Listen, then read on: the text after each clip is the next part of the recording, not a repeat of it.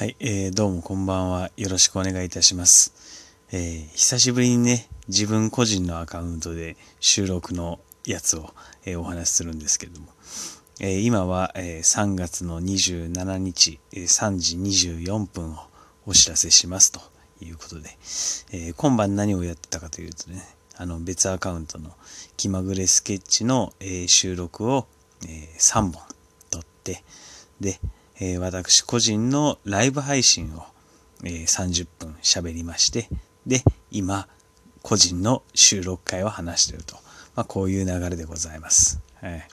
まあ、まあ、どう考えても喋りすぎと言ったところなんですけれども。まあでもなんか、こういう今日が乗った時にね、えー話しとかないとっていう、えーなんて言うんでしょうね。うん、責任感と言いますか、危機感と言いますか、そういったものもあって、えー今、えー喋ってるわけです。はい。で、さっきの30分のそのライブ配信ですよ。えーまあ、あの、早速反省なんですけれどもね、うん、あの、ノイズが多いですね。ノイズっていうのはまあその周囲の雑音とかじゃなくて私個人の口から出るノイズなんですけどえーとかまあとかあのーとか、うん、そういうのをノイズって言うんですけどそれが多くてね、えーいやもう本当お聞き苦しかったかと思いますけれどもまあ聞いていただいて本当ありがとうございます。あのコメントをもらえるっていうのがすごく嬉しくてですね。うん、でそのコメントに対してなんか、あの、いや、そうなんですよ。ええええっていうのがもう楽しくて、うん、もうもはやライブの虜ですよ。ええまあでもこんなライブもね、いやー、気まスケでライブ配信とかチャレンジしてなかったら絶対個人ではやらなかったと思いますんでね。ええだからそういう場があってよかったなと思うんですよ。うん。で、そのライブ配信の時に話してて、うん、なんか、よく思い出したのが、やっぱ学生時代の話ですね。えー、かそれが、えー、ファファファーっと頭に浮かんできたので、今日はちょっとね、その話をしたいなと思うんですけども。大学時代ね、うん、なんかその、えーまあ、高校卒業しようかな、みたいなタイミングで、えーあのちょっと人の前に立つ仕事とかやってみたいなとかって思ってたこともあってでもまあ、えー高校も進学校でしたしね、えーだから大学に行かなきゃいけないっていう気持ちもちょっとあって。でどっちか迷っててっていう話があるんですけど、うん、大学行ってね結局そう大学に行くことにして。でなんかすごいいろいろ楽しかったですね。うん。そういう時もねなんかねそういう表現をする仕事をしたいなと思ってたので演劇サークルとか、うん、パッと入れよかったんですけどなんかそのねいやどうなんだと。全く未経験でね、うん、高校演劇とかもやってない。そういう私が入っていいのかどうなのかっていうところがあって一回僕あの少林寺拳法部に入るんですね、うん、その理由っていうのがねあの新入生歓迎のあるじゃないですか。サークルの勧誘みたいな。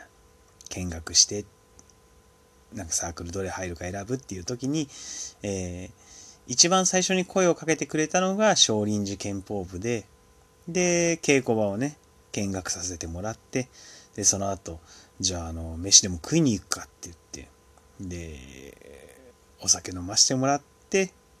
あいやその時まだ18だから飲んでないか、うん、ご飯をに連れてってもらったのか、うん、学生の集う、えー安くて美味しいボリュームのあるね定食屋さんででもうそれ食べさせてもらったからにはあのもうここに入らなきゃいけないんだろうっていう意識になって入ったんですね。だから僕はその時その上級生になって初めて気づくんですけど、その新刊のシステムをあんまりよく分かってなかったんですね。うん、あの、もてなす立場になっては分かるんですけど、もうあの、新入生歓迎用の予算も取ってるんですよ。で、その中で、えーご飯食べてもらったりだとか、うん、お酒飲んでもらったりだとか、そういうことをして寛容するっていうシステムを知らずにね、その一宿一般の恩義と言いますか、うん。まあ止めてはもらってないですけどでその飯を食わせてもらったからじゃあここに入ろうって言って決めて少林寺拳法部に入ってで稽古とかもねやってたんですよ。うん。えー、このまま少林寺の達人になっていくのかななんて思ってですね。うん、で入って何ヶ月目だったかな。でもそんな時間経ってなかったと思います。23ヶ月ぐらいで試合に出ることになって、うん、であの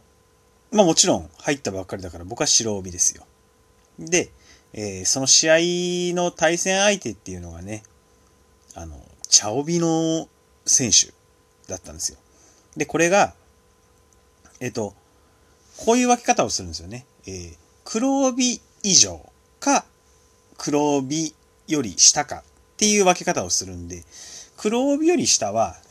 何色帯であろうと、まあ、一色たにされて試合をすると。で、なので僕の試合相手がまあ茶帯の人だったっていうことなんですけど、その茶帯の方がね、中学生でね、うん。で、試合開始して、えー、あの、お腹にね、きついの一発もらいまして、で、うーって崩れ落ちて、で、えー、退部を決意するっていうね。はあ、まあね、そこで何くそと思ってね、もっと強くなってやるっていう思いのもとね、続けてたら、まあ、わかんないですよ。わかんないですけど、まあ、憲法の達人になってたんじゃないかなという、そういう分岐もあったんじゃないかなと思いながらも、まあそこで早々に挫折して、で、じゃあもう、やりたいことやろうと。自分がね、演技ができるとかできないとか関係ないと思って、で、演劇サークルに入るといった流れなんですけどね。うん、楽しかったですね。なんか、うん、わからないなりに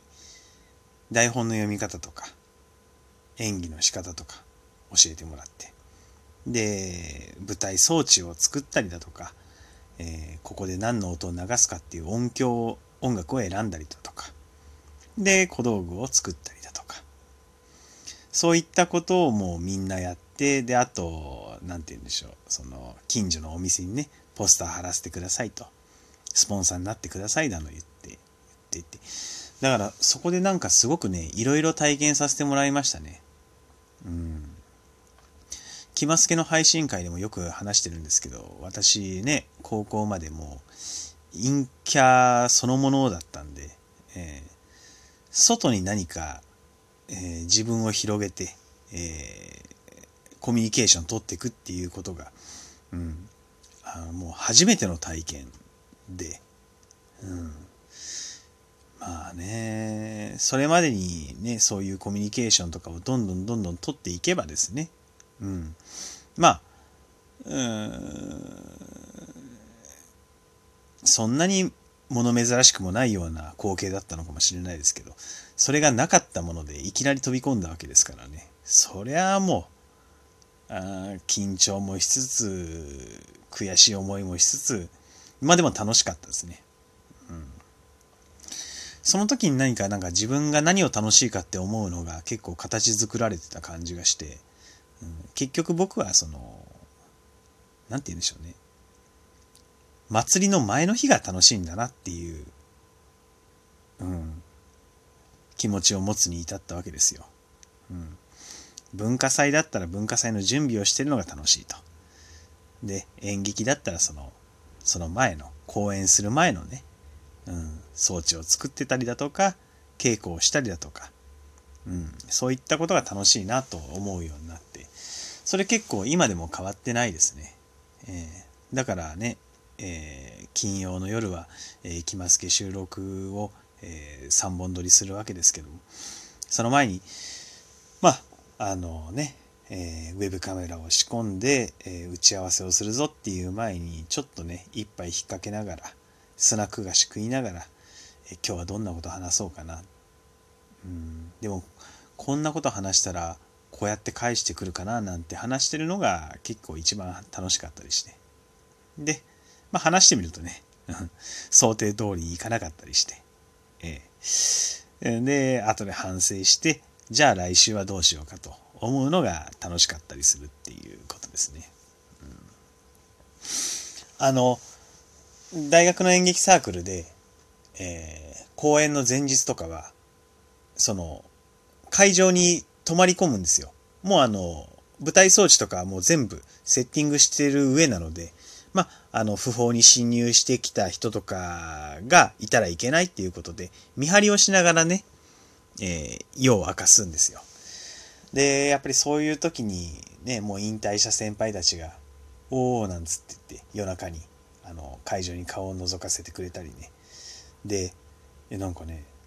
ある先輩がすき焼き鍋と肉を持ってきて、で、よし、じゃあ今日ちょっとすき焼きするか、なんつってね、会場前の行動の前でですね、えー、すき焼き振る舞ってくれたりだとか、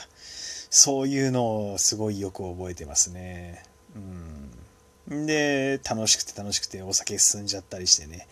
えー、公演前日にしこたま酔っ払ってですね、うん。ねまあ、今だから言える話ですけどね、大学構内にある自販機のその取り出し口のところにですね、あ、ちょっとやっぱこの話はしない方がいいな。危ない危ない。うん。